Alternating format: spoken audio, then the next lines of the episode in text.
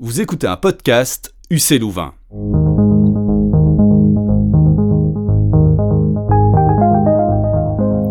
Bonjour tout le monde et bienvenue dans ce tout nouvel épisode du podcast Découvrir la science politique, le podcast lié au cours en ligne du même nom qui creuse les questions politiques avec le regard affûté du scientifique. Je m'appelle Jonathan, je suis assistant en sciences politiques à l'UC Louvain et je vous accueille eh bien une nouvelle fois dans les studios de notre belle université pour un épisode qui va se pencher sur le thème des acteurs de la politique, euh, les acteurs du monde politique. On va se donner un peu le, temps de la réflexion et voir à nouveau ben, quel éclairage la science politique peut nous apporter pour mieux comprendre ces phénomènes. Alors autour de la table, eh bien aujourd'hui nous sommes quatre. Il y a donc moi-même et puis juste à ma droite Nathalie Schifino. Bonjour Nathalie. Bonjour Jonathan, bonjour à tout le monde. Comment vas-tu aujourd'hui? Très très bien. C'est super. Est-ce que tu peux, comme d'habitude, hein, maintenant ça commence à être une habitude, nous dire euh, quand même pour les écouteurs, les auditeurs, pardon, qui auditeurs et auditrices qui nous qui nous rejoignent euh, aujourd'hui seulement, comment, euh, enfin sur quel sujet tu, tu as l'habitude de travailler? Absolument. Donc Nathalie Schifino Leclerc, professeure de sciences politiques à l'UC Louvain, je travaille sur des questions relatives aux politiques publiques et à la démocratie.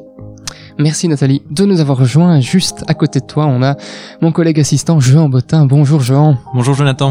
Ça va la forme aujourd'hui aussi Super bien. Génial, mais merci de nous avoir rejoints. Comme toujours et comme euh, comme euh, comme Nathalie, peut-être est-ce que tu peux nous expliquer un petit peu quels sont tes objets de recherche, euh, tes thèmes de prédilection? Tout à fait. Donc moi je suis assistant et je travaille sur l'institutionnalisation de la participation citoyenne. Donc j'essaye de voir comment les institutions donnent une place aux citoyens nouvelles dans la façon dont elles développent leur politique publique. Et je travaille plus plus précisément sur comment elles font ça en termes de ressources humaines. voilà. Merci Jean et euh, mais on termine le tour euh, aujourd'hui avec une invitée. Donc Jean et Nathalie qui font partie de l'équipe pédagogique du, du, cours en ligne euh, découvrir la science politique. Et aujourd'hui on accueille euh, Claire Dupuis. Bonjour Claire. Bonjour. Ça va bien? Très bien, merci. Super. Ravi d'être là. Ah bah nous aussi, tout autant. Euh, Pierre, euh, Claire, pardon, tu nous viens de euh, Sciences Po Grenoble, me semble-t-il, avec un petit détour par le Canada également, et tu es aujourd'hui euh, ben, professeur euh, à l'UC Louvain. Est-ce que tu peux nous, nous dire quels sont tes, tes thèmes de recherche, de prédilection? Oui, bien sûr. Alors euh, moi, un petit peu comme Nathalie, finalement, je travaille sur euh, à la fois les politiques publiques et la démocratie, euh, mais avec peut-être des points d'entrée un petit peu différents, puisque moi, je m'intéresse côté politique publique à la régionalisation et au fédéralisme, ça fait justement à la production de l'action publique.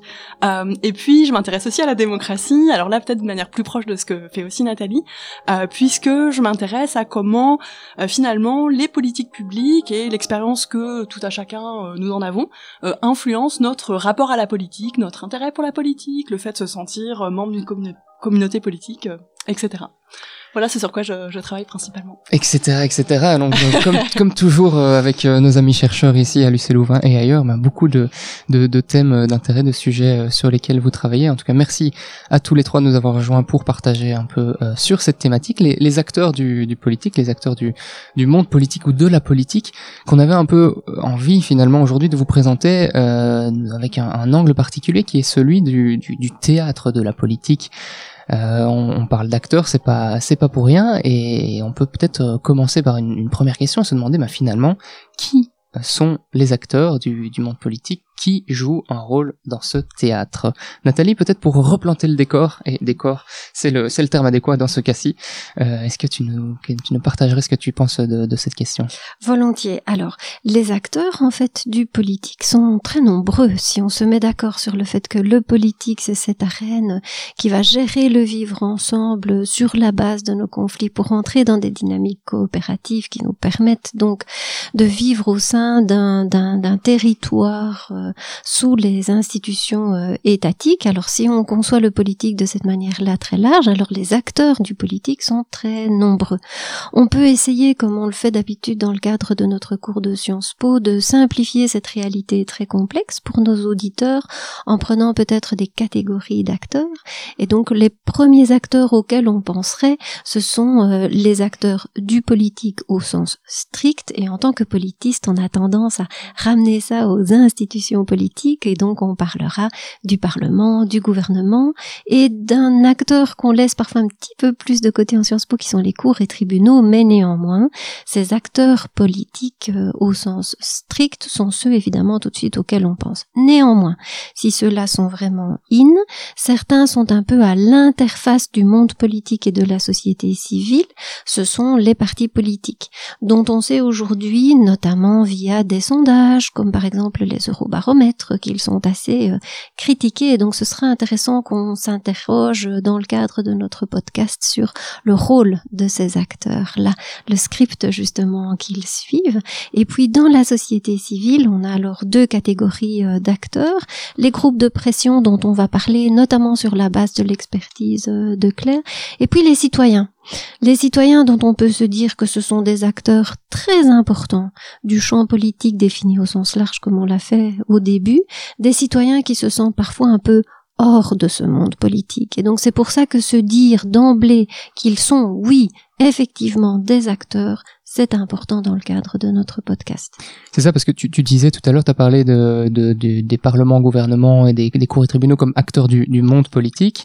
Euh, puis on parle de société civile, pour être sûr de, de clarifier un peu, est-ce que, est-ce que du coup, euh, nos, nos, citoyens, nos lobbies et compagnies sont dans la distribution de notre pièce de théâtre ou est-ce qu'ils se retrouvent euh, dans le public euh, Est-ce qu'il faut faire clairement ces distinctions? Tu, tu, viens de nous dire qu'ils font partie de la pièce, mais, mais malgré tout, quand on parle de monde politique, on, on l'oppose à la société civile dans ce cas-ci, si, si je vous suis bien. Claire, une réaction sur ce sujet? Oui, alors moi je suis tout à fait d'accord avec euh, ce que vient de, suggérer Nathalie. Je pense qu'effectivement, euh, les groupes d'intérêt, les mobilisations euh, et les citoyens, qu'ils soient organisés ou pas, font effectivement partie du, monde politique. Et peut-être je rajouterai encore d'autres acteurs pour allonger un petit peu la liste, des acteurs qui en fait ont pris de l'importance depuis une trentaine, une trentaine d'années en tout cas euh, dans les pays européens, c'est euh, ce qu'on appelle les institutions non majoritaires. Alors les institutions non majoritaires, c'est un terme un petit peu barbare, mais en réalité euh, il est assez explicite. Non majoritaire, ça signifie simplement que ce sont des acteurs ou des institutions qui n'ont pas été élus, qui ne font pas, qui ont été, euh, qui exercent leur charge politique, qui participent à la prise de décision publique sans avoir, sans être passés par par les urnes. Alors, je, je me permets d'intervenir Claire parce que je, je, ça m'intéresse. Je connaissais pas du tout ce terme. Hein. Euh, moi, petit néophyte de, de, la science politique, euh, euh malgré mes quelques années d'études dans le domaine, pourquoi non majoritaire? Eh bien, je pense que c'est là, en tout cas, moi, c'est le moyen mémotechnique que j'utilise mmh. pour euh, me souvenir de ce que ça signifie. Euh, majoritaire renvoie au processus euh, électoral, en fait. Euh, et donc, non majoritaire signifie que ce sont des institutions et des acteurs qui n'y participent pas et qui en sont. Qui en sont donc, ceux qui n'ont pas été élus. Et je te laisse ça. poursuivre. Et donc, je vous disais que certains de ces acteurs ont pris de l'importance dans les 30 dernières années, à la fois les agences, qui sont des, des types de euh, d'institutions publiques qui euh, participent à la prise de décision. Alors euh, les plus connus, euh, peut-être en Belgique, sont enfin en tout cas une connue, l'Agence fédérale des médicaments par exemple, qui gère des questions liées à l'autorisation des médicaments, de leur entrée sur le marché public. Il y a aussi les banques centrales qui sont des acteurs très importants, on le sait, hein, puisque par exemple la Banque centrale européenne, elle gère la politique monétaire et vous savez, on le sait, vous l'avez vu dans vos cours sur sur l'État que la politique monétaire et la monnaie, c'est un des piliers de la souveraineté des États. Donc déléguer à une institution non élue la gestion de cette politique, c'est quand même euh, quelque chose qui est assez euh, qui est assez fort. Et puis il y a les cours de justice aussi qui ont été déjà mentionnés par euh, par Nathalie, qui dans certains cas prennent un rôle vraiment central. On dit même par exemple, pour vous donner un exemple, que la la Cour de justice de l'Union européenne c'est le maître de l'intégration de l'Union européenne. Donc en fait, que ce serait un acteur qui serait complètement pilote du processus d'intégration européenne. Donc j'ajouterais ces acteurs aussi dans dans la liste. Merci en tout cas pour ces, ces petits ajouts. Est-ce que, est-ce que notre euh, distribution, euh, le, les listes des rôles de cette pièce, est, de cette pièce de théâtre, hein, donc, est, est, est, terminée ou est-ce qu'il y a d'autres, d'autres éléments à ajouter euh, Jean, Claire, Nathalie, Nathalie peut-être qui. Oui, pour prolonger exactement ce que vient de dire Claire et revenir sur l'étonnement que tu avais, euh, quoi, les citoyens, les groupes de pression, mais aussi les parlements, les gouvernements, on parle pas de la même chose. On va peut-être rappeler à nos auditeurs que la Science Po est, entre autres, la science du pouvoir et que donc ce qui nous interpelle dans cette réflexion sur les acteurs, c'est de se dire qui à quel pouvoir dans notre fonctionnement. Et souvent, on aura tendance à se dire que les citoyens, intuitivement, on, on va se dire qu'ils ont peut-être moins de pouvoir, et du coup, on va tendance à les mettre plus à la périphérie du système, alors que tout l'enjeu, notamment de la démocratie, c'est d'essayer de les ramener vers le centre. Et donc, c'est pour ça que d'emblée, on va se dire que on associe un grand nombre d'acteurs et, et Claire a chouettement euh, complété toute cette complexité du système pour le réfléchir de manière beaucoup plus complète et le ça. challenger un petit peu aussi. Hein. Et est-ce qu'il faut ajouter également, le, le- je ne sais pas si on l'a déjà mentionné, euh, le- les administrations, le- les, les- les fonctionnaires euh, Tout à fait, je vois Claire euh, acquiesce de, la tête. euh, Absolument. Oui, je pense que c'est une très bonne euh, suggestion. Pardon. On sait par tous les travaux justement de sociologie de l'action publique, d'analyse des politiques publiques, qu'en fait, effectivement, les acteurs administratifs, qu'ils soient d'ailleurs des hauts fonctionnaires ou des fonctionnaires de guichet, c'est-à-dire ceux qui seront en interaction avec nous quand on se rend au, au guichet d'une institution publique, ou les fonctionnaires de rang moyen, on sait que ce sont des acteurs qui participent au premier plan, alors à partir de rôles différents, mais néanmoins euh, directement à l'élaboration et à la mise en œuvre de, de l'action publique. Donc, merci beaucoup pour la suggestion. Je pense que c'est, ce sont des acteurs très, très importants. Et, Merci. Oui, vas-y, vas-y, vas-y. et peut-être encore pour euh, complexifier euh, la, la, la réflexion, en tout cas la, la rendre peut-être plus, plus euh, pertinente et riche empiriquement, exactement. Je me demande si il faudrait pas que nous rajoutions encore à notre liste une catégorie d'acteurs. En tout cas, c'est ce que ce pourquoi plaident certains travaux récents, qui sont les acteurs de marché, les grandes firmes notamment, euh, ou même les marchés financiers. On a certains travaux euh, de, de sciences politiques qui nous disent que ben, finalement, euh, depuis une vingtaine, trentaine d'années, les gouvernants, bien sûr, écoutent et les demandes de- des citoyens via les élections, via la manière dont ils sont représentés par les partis politiques, les syndicats, les, mobilisations sociales, mais qu'ils écoutent aussi beaucoup ces acteurs de marché qui disposent en fait de moyens de pression souvent très forts. Euh, euh, hein, on entend parler régulièrement dans la presse de menaces de délocalisation, etc. Et cela amène d'ailleurs certains chercheurs à parler de post-démocratie aujourd'hui pour qualifier précisément bah, l'importance prise par ces acteurs de marché dans la prise de décision publique. On en parlait justement dans euh, un épisode précédent sur la démocratie, de, de cette question de, de post-démocratie. Donc euh, je vous renvoie, chers auditeurs, chères auditrices, à cet épisode pour creuser davantage la question. A certains auteurs qui avaient été mentionnés euh, dans, dans, dans cet épisode. Nathalie, euh, une réaction, je te vois tiquer. Oui, avant de, avant de donner la parole à Jean, qui va revenir certainement sur le rôle des administrations publiques et des, et des fonctionnaires, je voudrais rebondir sur ce que Claire vient de dire et qui était extrêmement important pour attirer l'attention de nos auditeurs sur le fait que on va être ici en fait sur une espèce de réalité en 3D.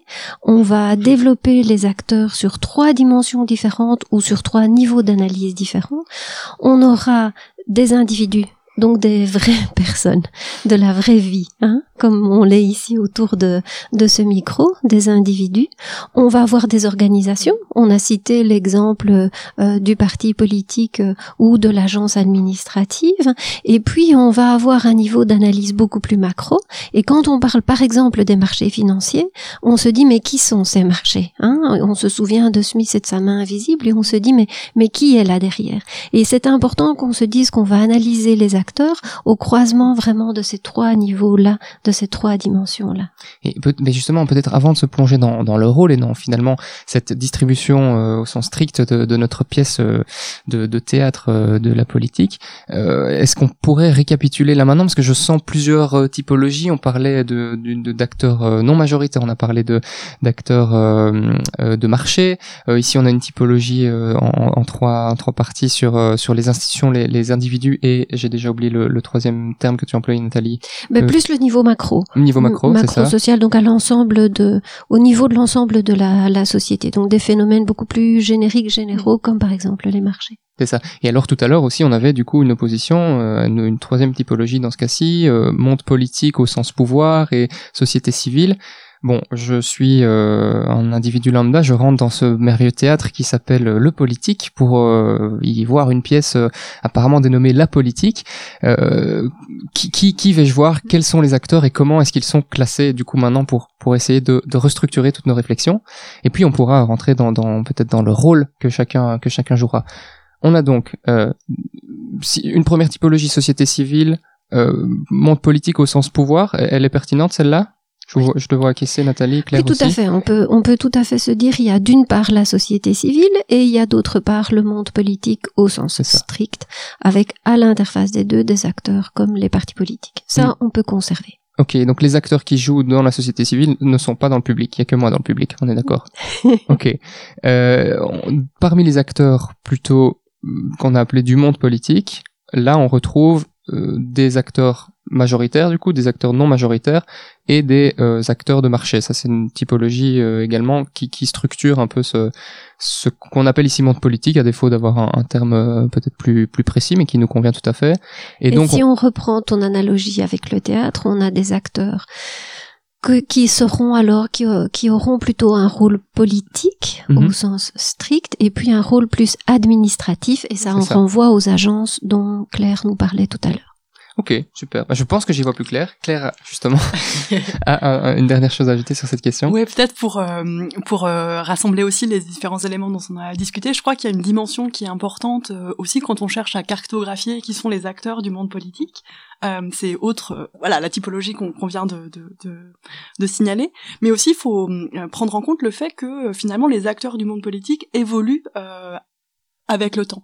Et j'imagine que c'est des choses qu'on qu'on va évoquer tout à l'heure sur la question aussi bah, des configurations d'acteurs et des rapports de force. C'est-à-dire qu'ils ne sont pas euh, les mêmes tout le temps, pour le dire de manière euh, très simple, et que donc du coup, euh, aujourd'hui, pour caractériser ce qui se passe, peut-être qu'on a davantage besoin qu'il y a une quarantaine d'années, par exemple, de s'intéresser au rôle de ces acteurs de marché, de s'intéresser euh, au rôle de certaines agences, de s'intéresser au rôle des banques centrales. hein. Euh, peut-être que c'était moins, enfin, en fait, on sait que c'est un peu moins pertinent euh, pour caractériser ce qui se passait euh, dans les pays européens il y a une quarantaine d'années. Donc l'historici- l'historicité est aussi un point euh, important à prendre en compte. La typologie, elle varie en fait euh, dans son dans son dans sa pertinence pour caractériser euh, certaines périodes.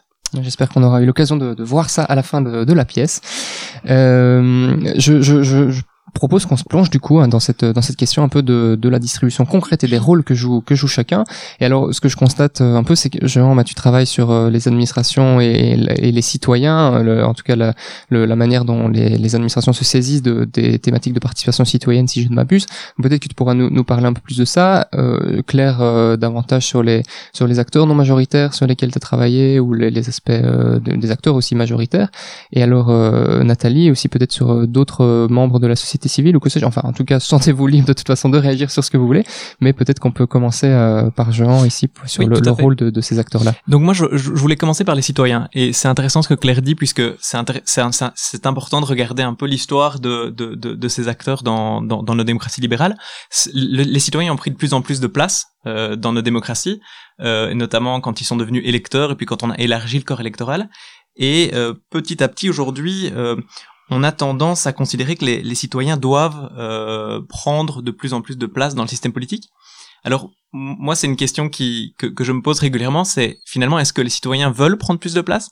Souvent, euh, il y a un courant un peu normatif en Sciences Po qui a tendance à, on peut le dire, euh, qui a tendance à considérer que les citoyens devraient, pour euh, que notre démocratie soit saine, de prendre plus de place dans le débat politique, dans la construction des politiques publiques, dans la façon dont les administrations euh, fonctionnent. Et euh, c'est vraiment un, questionnement. Est-ce que nous, comme euh, scientifiques, on a un, rôle à jouer là-dedans, ou en tout cas, est-ce qu'on n'est pas parfois biaisé dans notre volonté de, de renforcer cette implication citoyenne? Donc c'est une, une, question qui ouvre le débat. Ok, donc le, le metteur en scène euh, petit à petit donne peut-être euh, davantage euh, de, de, de, de lignes, de textes et de, de, de choses à dire aux, à ces acteurs, euh, en tout cas que sont, que sont les citoyens. Je continue dans, dans notre petite métaphore, hein, comme ça on est sûr qu'on qu'on reste là-dessus. Oui Claire, euh, un élément de réflexion là-dessus? Ouais, peut-être juste pour rebondir sur euh, sur ce que Jean vient de dire, euh, que je trouve très très intéressant.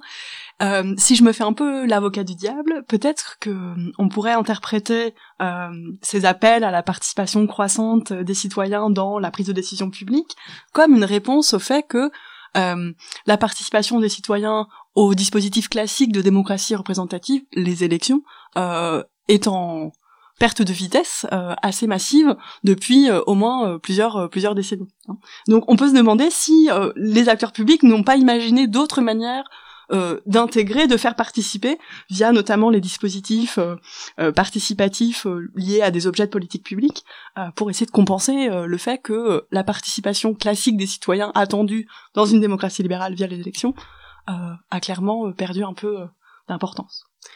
Ton intervention nous permettait de, de, dans cette les questions qu'on se pose ici sur le rôle de, chacun des acteurs, euh, de, de, se plonger également sur, euh, je dirais, la thématique de des ressources ou des moyens qui sont à disposition. On peut peut-être lier les deux questions et se dire, bah, ok, euh, très bien, on a ici, tu nous as parlé des, des, citoyens principalement, euh, ils ont ce rôle à jouer, ce rôle devient croissant, mais quel, de quels moyens disposent les citoyens pour jouer un rôle dans, dans cette pièce. Et alors ici, je parle des citoyens, mais on aura l'occasion de, de, parler des autres acteurs également et à, l'aune de cette, euh, cet éclairage également aussi. Je, Jean, tu prolonges la, la, réflexion avec ceci ou on enchaîne sur un autre acteur? Oui, euh, donc les, les, citoyens d'un point de vue individuel, c'est vrai. Donc on a parlé le, le, le, moyen le plus évident pour eux de s'exprimer, c'est évidemment le vote. Euh, mais euh, petit à petit, c'est vrai que les démocraties libérales ont pensé à proposer des, des autres manières, des autres manières d'intervenir dans le débat. Donc on a le droit de pétition. Bon, je reviens un peu sur les, les classiques, mais c'est important quand même de les mentionner. On a le droit de pétition qui est, qui est garanti constitutionnellement en Belgique. On a euh, euh, toute une série de mécanismes comme cela. On a le, la possibilité de, de saisir. Euh, enfin, donc je pense essentiellement au droit de pétition en l'état, mais euh, qu'est-ce que qu'est-ce qu'on est-ce que vous voyez d'autres choses? Mais la Sciences Po, puisque c'est quand même ce qui nous réunit autour de la table, à partir des éléments de vote, de droit de pétition que Jean mentionne maintenant très à propos, a essayé un peu de répertorier l'ensemble des ressources qui sont à la disposition des citoyens. Il y a de très chouettes, euh, très intéressants travaux qui ont été menés à bien au XXe siècle à ce sujet. Et pour ne citer que deux auteurs, on a par exemple Alan Marsh, dont le titre du livre Protest and Political Consciousness dit bien ce que ça veut dire. Les citoyens peuvent aller de la conscientisation politique qui va les amener par exemple à signer une pétition en ligne, comme le dit bien Jean, à protester en allant jusque la révolution. Et Alan Marsh euh, répartit sur quatre seuils l'ensemble des ressources finalement dont disposent les acteurs pour intervenir en politique, puisque c'est l'objet de ta question, Jonathan. Et donc on peut manifester, on peut boycotter, on peut décider de ne pas acheter un produit parce que par exemple on voudrait qu'il soit plus clean, plus clean ou plus green qu'il ne l'est actuellement. Ça va certainement parler à pas mal de nos auditeurs. On a aussi un autre auteur majeur en Sciences Po du XXe siècle qui est Charles Tilly, qui dans son bouquin De la mobilisation à la révolution, en anglais, From Mobilization to Revolution, a bien montré aussi que et il faisait une analogie avec le théâtre, Jonathan, ça va te plaire. les acteurs ont des répertoires euh, différents d'une période à l'autre dans lesquels ils puissent pour pouvoir agir. Donc de la révolte paysanne aux grèves des ouvriers, au forum euh, aujourd'hui euh, mondialiste, on puisse dans différents répertoires. Petit clin d'œil à nos amis américains, Tilly écrivait dans ce bouquin-là que par exemple, le piratage et notamment la prise d'otages d'avions n'était pas dans le répertoire des Américains. Mmh. Et si on relit les attentats, notamment du 11 septembre 2001 à cette aune-là, on sera bien intrigué de voir euh, ce que nous avons intuitivement, spontanément à, disposition pour agir dans le champ politique. Merci pour ces quelques éléments, Nathalie. Je, je propose qu'on restructure euh, un peu les, les, choses, en tout cas pour euh, bien pouvoir euh, que, séquencer un peu notre analyse et que les auditeurs puissent puissent nous suivre. reprenons peut-être avec Claire un des premiers acteurs qui prend la parole dans notre pièce. On, va dire à, tout hasard le, le Parlement. Voilà. quel rôle joue-t-il et quelles ressources ou quels moyens a-t-il à disposition? Oui, alors ça c'est effectivement une question, une question importante qui a à voir avec les institutions politiques formelles, euh, ce que montrent très bien la, les travaux de sciences politiques et notamment des travaux de la politique comparée, qui est une branche particulière de la science politique, c'est que le rôle des différentes institutions, donc le Parlement par exemple, mais aussi euh, les exécutifs ou même euh, ou même les cours de justice, ont en fait, en fonction des types de régimes politiques, c'est-à-dire d'arrangement des pouvoirs entre les, les, les principaux les principales branches euh, euh, du pouvoir, que en fonction donc de ce type de régime politique, le Parlement ou l'exécutif, par exemple, auront euh, auront des, compétences et des marges de manœuvre, pour le dire un peu simplement comme ça, qui sont qui sont différentes. Typiquement, dans comme en Angleterre, par exemple, qui est un système au Royaume-Uni, je devrais dire d'ailleurs, qui est un système parlementaire, bah là, le Parlement est un acteur primordial. On sait que le gouvernement en fait, naît du Parlement. Euh, ce sont les parlementaires qui montent au gouvernement. Dans d'autres types de systèmes euh, politiques, par exemple un système euh, quasi présidentiel comme le système français, on sait que l'exécutif est plus fort que le Parlement. Hein. donc en fait, il n'y a pas de réponse universelle à ta question. Il faut considérer les régimes politiques, c'est-à-dire la manière dont le pouvoir est réparti entre les différentes branches du pouvoir politique. Donc, euh, en fonction de, du lieu où est jouée la pièce, euh, de, de, quel théâtre euh, on parle, on va avoir des, des, des, forces en présence différentes, ou en tout cas des, des structurations de ces, du rôle que joue chacun des acteurs différents, c'est ça? Ok. Tout à fait. Et, et dans, dans, le reste de la société civile, si on pense au lobby, aux syndicats, comment ça se passe? Et peut-être dans cette perspective comparée aussi, qu'est-ce qu'on peut dire à ce sujet? Alors il apparaît assez évident de tout ce qu'on vient de dire jusqu'ici que les acteurs politiques Parlement, gouvernement, donc l'air vient bien de, nous parler, détiennent évidemment le maximum de ressources pour imposer des décisions publiques. Et donc on va se dire ce sont les acteurs les plus importants dans le champ politique. Ok, on va être tous assez vite d'accord là-dessus. Ce qui nous importe alors, c'est de voir le pouvoir dont peuvent disposer d'autres acteurs, notamment les citoyens, les groupes de pression ou les partis politiques dont on a parlé jusqu'ici, étant entendu qu'on associe les agences administratives aux acteurs euh, au sens euh, strict. Hein. Alors, si on revient sur les citoyens et les groupes de pression, euh, on a des auteurs américains, par exemple Gillen C. Page, qui ont publié un, très bon article basé sur des statistiques. L'article date de 2014, il reste quand même très intéressant et relativement pertinent aujourd'hui. Ils ont publié ça dans une bonne revue qui dépend de l'association américaine de Sciences Po, qui est excellente. On peut vraiment se, fier sur leurs résultats et sur le processus de peer review. Et Gillian Page montre notamment que les acteurs qui influencent le plus les décisions publiques, euh, outre évidemment les acteurs au sens strict, Parlement et gouvernement, ce sont les groupes de pression, principalement dans le secteur des politiques publiques économique. Ça fait écho à ce que nous disait Claire tout à l'heure sur les marchés financiers. Ils essayent de voir dans quelle mesure les citoyens influencent, des groupes influencent, dans quel secteur ces groupes se situent, et leurs conclusions sont assez, assez claires à cet égard. Donc les décisions publiques rencontrent moins les préférences des citoyens individualisés que les citoyens organisés en groupes de pression et que, a fortiori, les groupes de pression de type économique. Donc là, on est un peu sur un aperçu un peu tranché, hein, mais c'est parce que tu nous invites un petit peu à clarifier les choses. Il faudrait nuancer, sans, évidemment. Sans, hein. vouloir euh, vous, faire rentrer en, conflit non plus de toute façon bien sûr mais euh, je te je pense je pense que tu avais envie de réagir euh, Claire et j'avais envie de, de, prolonger la question en tout cas les, les réflexions que Nathalie m'évoquait euh, pour, reparler des, des acteurs euh, d'État de, de marché pardon dont tu parlais tout à l'heure donc dans ta typologie majoritaire non majoritaire et de marché parce que voilà on parlait de, de, de questions économiques en tout cas de, de lobby qui qui du coup ont une influence euh, importante également dans cette dans ce, cette mm. pièce. Qu'en, qu'en est-il d'acteurs comme la banque, les banques centrales, etc. dont, dont tu parlais? Et peut-être euh, également tu voulais réagir sur d'autres d'autres choses. Donc vas-y, vas-y. Oui, peut-être pour euh, pour faire la suite, pour rebondir directement sur ce que Nathalie vient très justement de, de dire. Euh, effectivement, en fait, les résultats de Gillen C. Page sont vraiment très intéressants. Après, on les juge normativement en fonction de ses préférences politiques, mais en tout cas, ils sont très intéressants parce qu'ils illustrent euh, euh, une spécificité du cas américain ou en tout cas des types de cas comme les États-Unis euh, où euh, les ce qu'on appelle en sciences politiques les systèmes d'intermédiation, c'est-à-dire la manière dont en gros les acteurs étatiques, les acteurs publics euh, sont en interaction avec les acteurs de la société civile, ici entendu comme euh, à la fois euh, les, les, les bah, à la fois les, les, acteurs de marché mais aussi les syndicats et tous les acteurs qui les représentent, donc les interactions entre État et société civile. C'est systèmes d'intermédiation, en fait, sont différents, peuvent être différents, varient euh, d'un type d'État à un autre. Alors c'est pas une variation euh, infinie, il y a deux grands types euh, principaux qui sont des idéotypes, hein, c'est-à-dire que ce, on les retrouve pas, ce que je m'apprête à dire, on ne le retrouve pas tel quel dans la réalité, mais ça permet de comprendre un petit peu. ce sont des concepts qui permettent un petit peu de, bah, voilà, de, mieux regarder et de mieux saisir les, cas empiriques. Le cas américain dont Nathalie euh, vient de vient de discuter euh, correspond euh, à au principe des systèmes pluralistes où précisément les acteurs publics sont des arbitres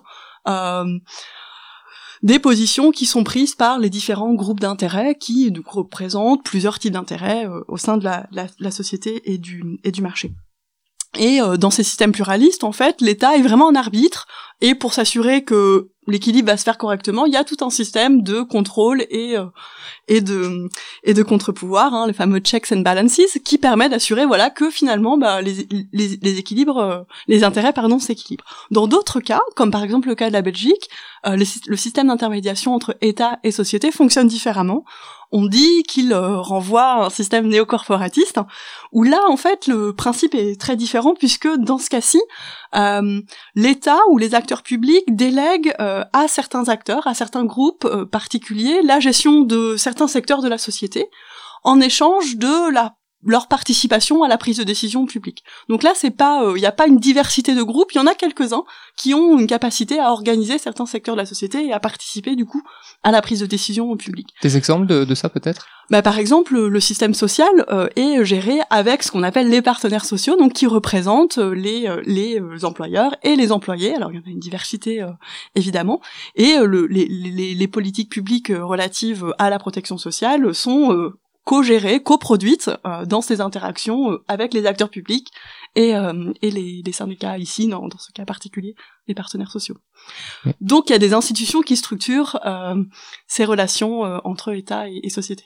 Super. Jean voulait réagir aussi tout à l'heure. Oui, tout à fait. Donc, on a, on a mentionné en, en, début de podcast les, le monde judiciaire. Et en réalité, il y a, y, a, y a, souvent des, des, des, des contacts entre, euh, d'une part, les parlements, les gouvernements et le monde judiciaire qu'on oublie. D'abord, en amont, avant de, avant d'adopter une législation, on sait que, euh, typiquement en Belgique, les, certaines, certains cours et tribunaux sont consultés, notamment le Conseil d'État, qui est consulté, qui doit rendre un avis juridique avant euh, toute, toute proposition de loi, avant, avant la discussion de toute proposition proposition de loi au, Parlement. Donc ça, c'est en amont, puisque euh, effectivement, pour être élu, il n'y a pas de compétences spécifiques qui est demandée, même si les élus peuvent s'entourer. Euh, tous les élus ne sont pas juristes et donc c'est important qu'il y ait des contacts entre ces deux mondes. Et donc là, on est en amont et en aval aussi. Euh, et là, ça devient euh, très important puisqu'on donne un pouvoir euh, important aux juges, les cours, les cours suprêmes des différents États. Et, donc en Belgique, on a la, Cour de cassation, la Cour constitutionnelle, mais plus, plus spécifiquement sur la Cour constitutionnelle, ont de plus en plus un rôle politique et notamment en Belgique on se rend compte que parfois certaines lois étant adopté euh, rapidement ou en tout cas étant peut-être un peu plus pauvre juridiquement, et c'est pas moi qui le dis, c'est plutôt des, des constitutionnalistes spécialisés dans, dans, le domaine, euh, on se retrouve avec énormément de débats qui ont euh, une portée plus politique qu'avant, devant des cours constitutionnels et donc les juges ont aujourd'hui un rôle important euh, en matière de défense de, de l'état de l'état de droit au, sein des parlements, il y a également des, des, des, députés qui sont chargés de faire le suivi de toute une série d'arrêts importants qui sont euh, rendus par ces euh, cours et tribunaux, qui n'ont une valeur que pour la personne qui a, a, attaqué euh, une législation spécifique. Et donc, eux, leur, leur job, c'est de faire le suivi au niveau du Parlement pour dire, OK, il y a des législations qui doivent évoluer aujourd'hui, qu'on a adoptées il y a longtemps ou peut-être pas très longtemps, mais qui sont en contradiction avec nos valeurs fondamentales, avec d'autres normes qui sont adoptées aussi à d'autres niveaux de pouvoir. Et donc, il y a des interactions qui sont de plus en plus fréquentes entre ces, ces différents euh, mondes. Parle d'interaction, euh, j'ai envie petit à petit qu'on glisse vers une question euh, importante aussi, je pense, dans, cette pièce de théâtre. Comment finalement tous ces acteurs, du coup, dialoguent? Qu'est-ce qui, quels sont ces concrètement Comment se passent ces interactions et, qu'est-ce qui, voilà, qu'est-ce qu'il est écrit dans les didascalies de notre pièce pour permettre à ces acteurs de travailler ensemble finalement? Il y a peut-être un premier élément, et ce que Joan vient de dire est extrêmement important à cet égard, c'est le fait que depuis qu'on a commencé ensemble à parler des acteurs, on s'est situé quand même dans un contexte assez euh, occidental, euh, voire même assez euh, européen, et d'un régime démocratique que Claire a, a rappelé tout à l'heure. Et je pense qu'il faut bien qu'on se dise que ce dialogue, ce check par les institutions judiciaires notamment, y compris par rapport au fait que les les acteurs respectent les règles du jeu, c'est possible dans le cadre d'un régime démocratique. Et donc, ce que l'on constate aujourd'hui à échelle de la planète, c'est-à-dire un ensemble de mobilisations citoyennes, un ensemble de mouvements sociaux qui contestent notamment les institutions politiques, y compris celles qui sont euh, autoritaires, ne doit pas nous échapper. C'est quand même bien qu'on le garde ici dans le cadre de notre réflexion dans un coin de la tête quand même. Hein. Merci pour C'est cette un premier élément. Tout ouais. à fait. Et, et, et donc, je vous relance avec euh, avec cette question de, de- du, du dialogue entre entre nos acteurs politiques. Euh, voilà, on parle de, de enfin, Jean, tu parlais de, de, de- des interactions entre euh, finalement le, le, le côté judiciaire et le côté politique. Euh, donc, euh, cette séparation des pouvoirs, oui, mais une une interaction malgré tout. On parlait de des acteurs de, de marché qui ont une influence euh, du Parlement, du gouvernement. Co- comment est-ce que ça se passe de, ce point de vue-là entre entre ces différents acteurs? Bah, je pense qu'il y a, une double réponse peut-être à, ta, question. Euh, la première, le premier élément, c'est que euh, dans les démocraties établies euh, existent, dans les démocraties établies euh, existent des moments qui sont prévus par les institutions ou des dispositifs qui sont prévus par les institutions pour que différentes catégories d'acteurs discutent.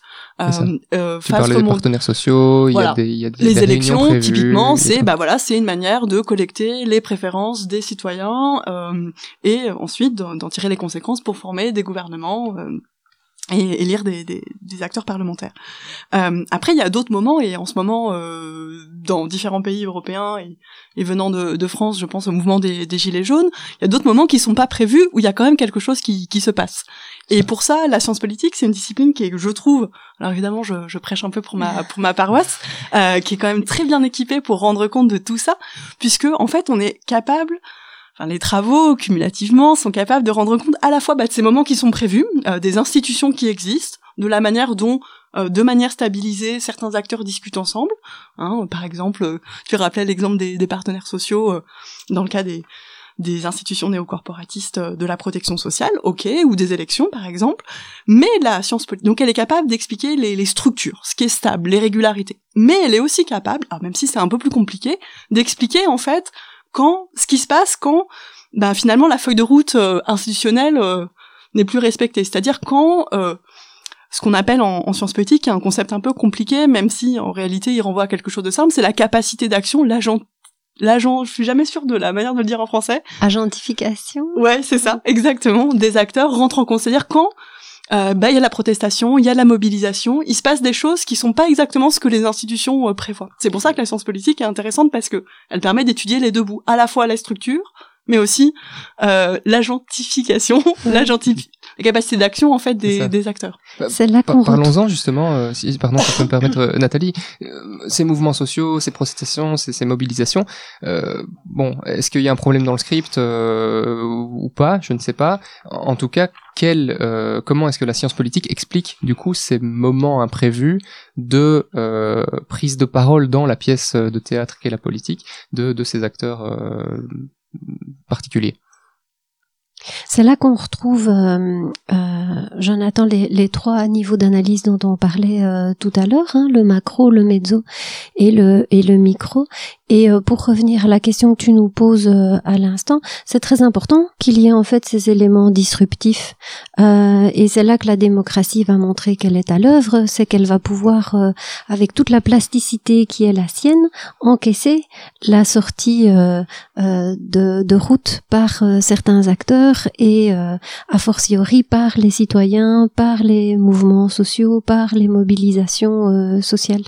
J'aime bien vous citer hein, les et donc euh, quelqu'un comme Georges Lovo qui avait euh, beaucoup euh, étudié les partis politiques euh, aussi au XXe siècle. C'est pas tout nouveau, mais ça reste quand même très intéressant. Parlait d'une fonction tribunicienne des partis politiques, des tribuns de la, de la plèbe euh, à Rome, ceux qui vont exprimer ce que la population ressent et qui n'est pas du tout en phase avec les institutions politiques, mais qui va permettre ben, de les challenger, de les remettre en question. Et c'est comme ça, euh, en partie, que qu'on s'améliore. Donc l'objectif, c'est aussi euh, celui-là. J'ai quand même alors une question euh, pour préciser euh, ma question précédente, une question un peu provocatrice d'une certaine manière. Est-ce que dans le cas où on, parle de mobilisation sociale et de protestation parfois violentes, hein, comment ça se fait qu'on en vient à ça et que ces mobilisations existent? Qu'est-ce que la science politique nous dit de ça? Euh, Sachant que du coup, ça n'a pas été écrit dans, le script de notre pièce, visiblement, si c'est imprévu et que la, science politique les qualifie comme tels. Bah, peut-être que pour rebondir sur ce que disait euh, sur ce que disait Nathalie, euh, on peut apporter il y, a au moins deux ensembles de réponses auxquelles je pense maintenant. Euh, la première, euh, c'est de bon, on a tout un ensemble de travaux sur les révolutions, par exemple, euh, qui nous disent que bah, la question des inégalités sociales, des inégalités économiques, c'est quelque chose qui clairement nourrit la mobilisation, y compris quelquefois violente, des, des, citoyens plus ou moins organisés. Euh, et puis il y a voilà toute une variété d'autres explications de, de, des révolutions. Après il y a aussi une autre explication qui peut-être a à voir avec la fonction tribunicienne euh, des partis politiques que Nathalie mentionnait. Euh, en tout cas pour ce qui est de la période euh, la plus récente, la période la plus contemporaine, on peut s'interroger sur euh, l'effectivité de cette fonction tribunicienne des partis politiques. Est-ce mm. que les partis politiques sont toujours capables précisément d'exprimer euh, les demandes, de euh, prendre en charge euh, les préférences politiques des, des citoyens? Et on a, on, parlait tout à l'heure des taux de participation aux élections, qui dans les pays où ce n'est pas obligatoire, donc pas en Belgique, mais euh, dans d'autres pays voisins, euh, comme en Allemagne par exemple, euh, même en, en, Angleterre, en France, la liste est longue en fait. on a parlé du fait que ces taux de participation déclinaient. C'est ça, exactement. On, on voit aussi l'émergence d'autres types d'acteurs politiques, euh, comme par exemple en Espagne Podemos, qui est un type de parti très particulier, euh, qui est, qui est, on, dit un parti mouvement, c'est-à-dire qui vient, euh, qui, qui, vient d'un mouvement social, qui s'est structuré à un moment donné, qui s'est présenté euh, aux élections, mais qui est pas du tout un parti classique, comme pouvaient l'être les partis communistes, par exemple, dans l'histoire, dans l'histoire européenne, ou les partis chrétiens-démocrates, ou tous les autres partis établis. Donc, on peut expliquer, en tout cas aujourd'hui, si je reviens à l'importance de l'histoire pour expliquer les phénomènes politiques, aujourd'hui, il y a peut-être quelque chose qui se joue dans la capacité des acteurs à qui traditionnellement doivent représenter les préférences et les demandes des citoyens euh, que nous sommes. Euh, voilà, quelque chose qui se joue là, c'est-à-dire une moindre capacité à représenter ou en tout cas les citoyens ont l'impression d'être moins bien représentés, ce qui les amène à peut-être s'exprimer autrement et à chercher d'autres modes d'action euh, que ceux qui sont classiquement prévus par les démocraties libérales. On pourrait renvoyer nos auditeurs au podcast euh, sur la démocratie, qui traite aussi de, de ces questions-là. Mais euh, ce que Claire dit, ce sur quoi tu nous interroges, Jonathan, ça nous ramène aussi aux questions de la philosophie euh, politique, de pourquoi on a besoin de politique. Un groupe d'amis qui est spontanément d'accord, il a pas besoin de politique. On a besoin de politique depuis l'histoire de l'humanité, parce que fondamentalement, on est en tension et qu'on essaye de réduire ces tensions pour instaurer des mécanismes de vivre ensemble, mais ça n'est absolument pas linéaire, continu et complètement stable. Et donc il y a des ponctuations euh, de manière euh, répétitive et ça participe de la dynamique sociale. En fait, il faut qu'on garde toujours ça aussi un petit peu dans un coin de la tête. Tout à fait, parce que finalement, depuis le début de cet épisode, on parle d'une pièce de théâtre, mais on n'a même pas encore euh, mentionné euh, le sujet de cette pièce, et c'est ben, notamment ce que tu évoques ici, les, le, la, la, prise de pouvoir, le, les décisions à prendre pour euh, structurer et organiser la, la, société, et les tensions que ça peut susciter chez, chez tous ces acteurs, finalement, qui, qui cherchent chacun à, à défendre ben, leur, leur position, aussi diverse, aussi diverse soit-elle. Je vois que le temps avance, ça fait déjà plus de plus du enfin une bonne demi-heure et même plus qu'on discute. Euh, je ne sais pas s'il y a un, mot de la fin euh, à, ajouter sur ces sur ces questions. Si chacun d'entre vous, en tout cas, veut rajouter quelque chose, je vois que Nathalie euh, acquiesce de, de la tête, peut-être. Bah, tu nous demandes toujours de terminer, oui, avec un petit mot de la fin, et donc euh, juste peut-être ceci pour qu'on continue tous à, à réfléchir. Une des premières choses que font les régimes autoritaires et totalitaires quand ils s'installent, c'est cadenasser les acteurs, éviter justement qu'ils se mobilisent, et donc tant que dans un régime politique, des acteurs euh, pluriels, euh, complexes, euh, ont la possibilité, ont les ressources de se mobiliser, eh bien, on peut se dire que, que le système fonctionne. Eh bien, super, ce sera le mot de la fin. En tout cas, on n'aura pas l'occasion aujourd'hui de prolonger davantage les discussions, mais euh, on vous invite bien sûr à le faire euh, chez vous en, débattant entre vous. Et puis, ben, peut-être euh, une question qu'on n'a pas évoquée également, reste à savoir finalement qui est le metteur en scène de cette pièce de théâtre, et ça, ben, je vous laisse y réfléchir de votre côté. Merci en tout cas Claire, Jean et Nathalie de, nous avoir rejoints. Merci à, à tous les auditeurs et auditrices pour votre écoute, et à très bientôt.